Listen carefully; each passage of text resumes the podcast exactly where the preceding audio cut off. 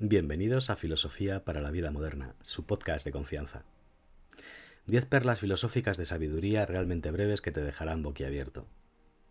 Tus influencias importan. Lo que lees, lo que ves, las personas que frecuentas, son importantes porque eventualmente te vas a convertir en eso que lees o en esas personas con las que estás. Por eso tu padre te habló de las malas influencias cuando eras un chaval. No porque tu amigo del pelo largo tuviera piercings, sino porque los sentimientos, los hábitos y las maneras de pensar se adhieren como si fueran un virus. ¿Y sabes algo? Tu viejo tenía razón. Algunos consejos vieja escuela funcionan, y si andas con vagos, acabarás siendo uno. Sé que no soy tu padre y no me malinterpretes, no quiero serlo, pero tal vez pueda presentarte a algunos amigos, aka filósofos, para que puedas rodearte de las personas adecuadas, aunque sea en forma de libros. Empecemos. El primero de todos, uno, Heráclito. Nadie se baña dos veces en el mismo río porque todo cambia, en el río y en el que se baña. Cuando era niño, solía ir al pueblo de mi madre en los veranos. Recuerdo las casas, los niños, la comida, el olor a campo. Pero sabes, las casitas de ese campo ahora son edificios, los niños son adultos, la comida me sabe diferente, el olor es peor por la contaminación y yo no soy la misma persona que era hace 30 años cuando tenía 10. Nunca es el mismo río, ni el mismo nadador. Y eso es algo en lo que pensar, porque el momento presente es todo lo que tenemos. Yo no puedo volver a mi infancia y me gustaría, al menos durante el verano, pero ahora sé que los ciclos que tiene la vida nunca se repiten de la misma manera, así que disfruto plenamente de mi edad adulta porque yo nunca voy a volver a tener 40 años. 2. Soren Kierkegaard. La angustia es el vértigo de la libertad. El miedo es el bioproducto de todas las cosas que importan. Y esa sensación de incomodidad con la que experimentas cuando te sales de tu zona de confort un poquito no es algo malo.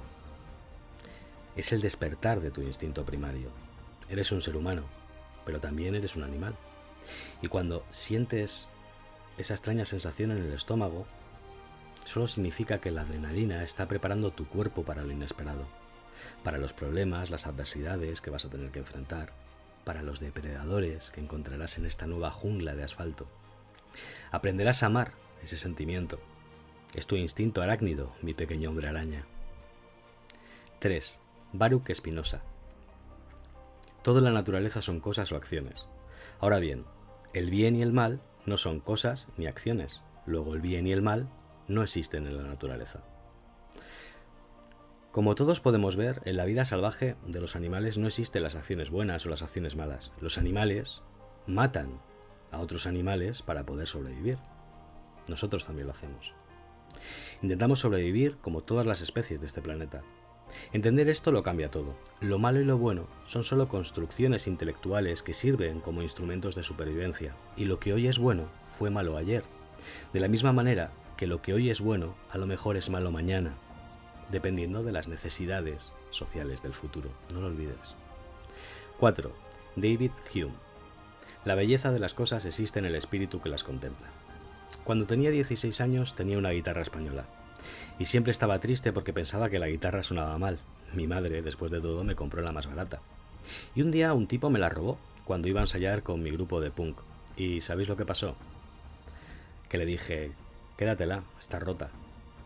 Y el tipo Sacó la guitarra del estuche, afinó un poquito las cuerdas hizo que sonara aquella guitarra tan bien que me puso la piel de gallina. El roto era yo, no la guitarra. Fui yo la persona que no sabía tocar aquel instrumento. Esto es lo mismo que quiere decir David Hume. Todo depende de nuestra perspectiva. Puedes pensar que tu vida apesta y alguien más en tu lugar pensaría que tienes muchísima suerte y con los recursos que tú ahora mismo tienes haría cosas brillantes, maravillosas. Y es que algunas personas pueden ver belleza en todas partes, y hay personas que solo ven los problemas y la fealdad en todo lo que les rodea. Algunas personas pueden tocar la guitarra y otras, tan solo, se quedan expectantes pensando por qué esa guitarra suena tan mal sin darse cuenta que jamás aprendieron a tocarla. 5. Kant. El sabio puede cambiar de opinión, el necio nunca. ¿Sabes cuándo envejeces de verdad? Cuando crees que lo sabes todo.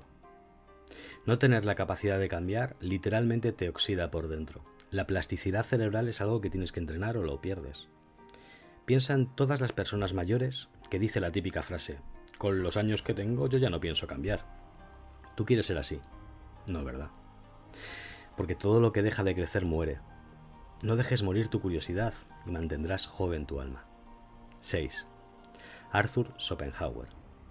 Excepto los humanos, ningún ser se maravilla de su propia existencia. Quizá los animales sepan que están vivos. Estoy seguro, además, porque cada vez que veo a mi perro, sé que siente alegría y tristeza, como todos los demás. Pero los animales no tienen pensamientos lo suficientemente complejos como para crear arte o cohetes espaciales. Somos los humanos los que tenemos esa capacidad, la capacidad de imaginar e ir más allá. Por eso no creo que la inteligencia artificial vaya a acabar desplazando al ser humano, porque como mucho puede recombinar los datos introducidos en su memoria, datos humanos. Pero recombinar no es crear. Sin nuestra curiosidad y nuestra capacidad de asombrarnos por la vida, no habríamos inventado el fuego y tampoco los ordenadores. 7. Martin Heidegger. El hombre actúa como si fuera el modelador y maestro del lenguaje, mientras que de hecho el lenguaje sigue siendo el amo del hombre. El lenguaje informático crea las apps.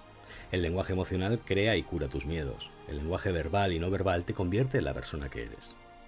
Por eso la precisión en el lenguaje es tan importante.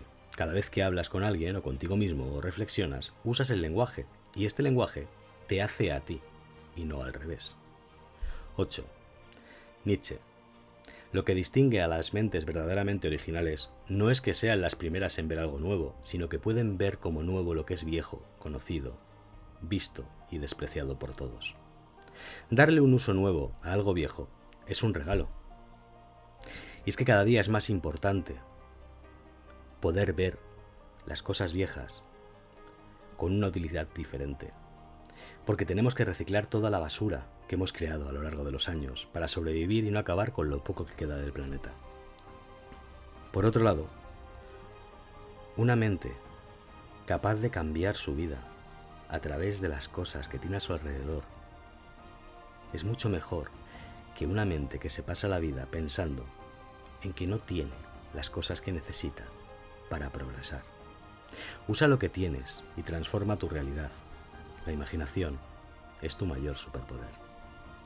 9. John Locke. Lo que te preocupa te esclaviza. Lo que reprimes crece. Eso lo dijo Jung, no yo. Es tu sombra. Y crece porque se vuelve obsesivo en ti y recurrente en tu mente. Preocuparse por algo es la forma más rápida de obsesionarse con ese algo. Y si terminas abriendo esa puerta, acaba siendo en cierta manera tu fin el fin de tu felicidad, el fin de tu tranquilidad, el fin de tu tiempo libre. Porque vas a vivir todo el tiempo con miedo, angustia, por esa preocupación que se ha arraigado dentro de ti y ha crecido hasta tener el tamaño de un roble. Hazte un favor y libérate de tus preocupaciones. 10. Byul Chun Han. El habitante del panóptico digital es a la vez víctima y actor. Ahí radica la dialéctica de la libertad, que se hace evidente como control. Las nuevas tecnologías nos hacen libres y esclavos al mismo tiempo. Cada teléfono celular nos esclaviza a través de la información que recopila de nosotros, los datos. Por otra parte, con el auge de las redes sociales, te señalan y cancelan si no sigues la norma moral imperante. Es la nueva Inquisición. Todos somos presos y guardias a la vez en este mundo de redes sociales. Eso es todo amigos y amigas. Espero que algunos de mis amigos filósofos hayan resonado con vuestra forma de ser. Y nos escuchamos en el siguiente podcast. Os mando un cálido abrazo